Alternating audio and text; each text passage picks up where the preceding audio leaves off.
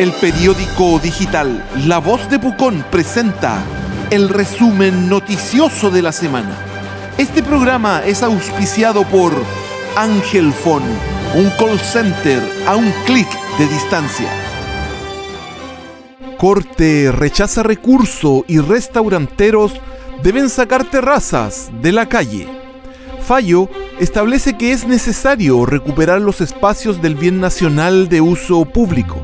Empresarios gastronómicos no se refirieron a la resolución o si escalarían a la Suprema y desde la municipalidad se mostraron conformes con el resultado de la causa, aunque no acotaron plazos para presionar con el retiro. Pasos fronterizos. Mamuil Malal permanecerá cerrado pese al anuncio del gobierno de apertura total de fronteras.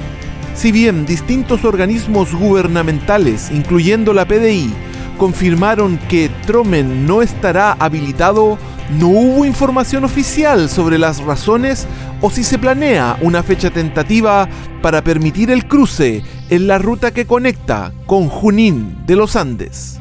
Cuenta pública del alcalde, ingresos municipales crecen y se acercan a niveles previos a la pandemia. Ingresos del casino subieron en relación a 2020, pero los dineros por permisos de edificación bajaron casi a la mitad. También hubo reducción de gastos en personal y en servicios a la comunidad. Los efectos de la crisis post-COVID-19 van quedando atrás. El resumen noticioso de la semana es un programa auspiciado por Ángel Phone, un call center a un clic de distancia. Gremios rechazan que Mamuil Malal se mantenga cerrado. Es una muy mala señal. Presidente de la Cámara de Turismo sostuvo que pedirán explicaciones sobre el porqué de la decisión la no habilitación pasaría, según se supo, por la necesidad de habilitar infraestructura sanitaria en el contexto de la pandemia de COVID-19.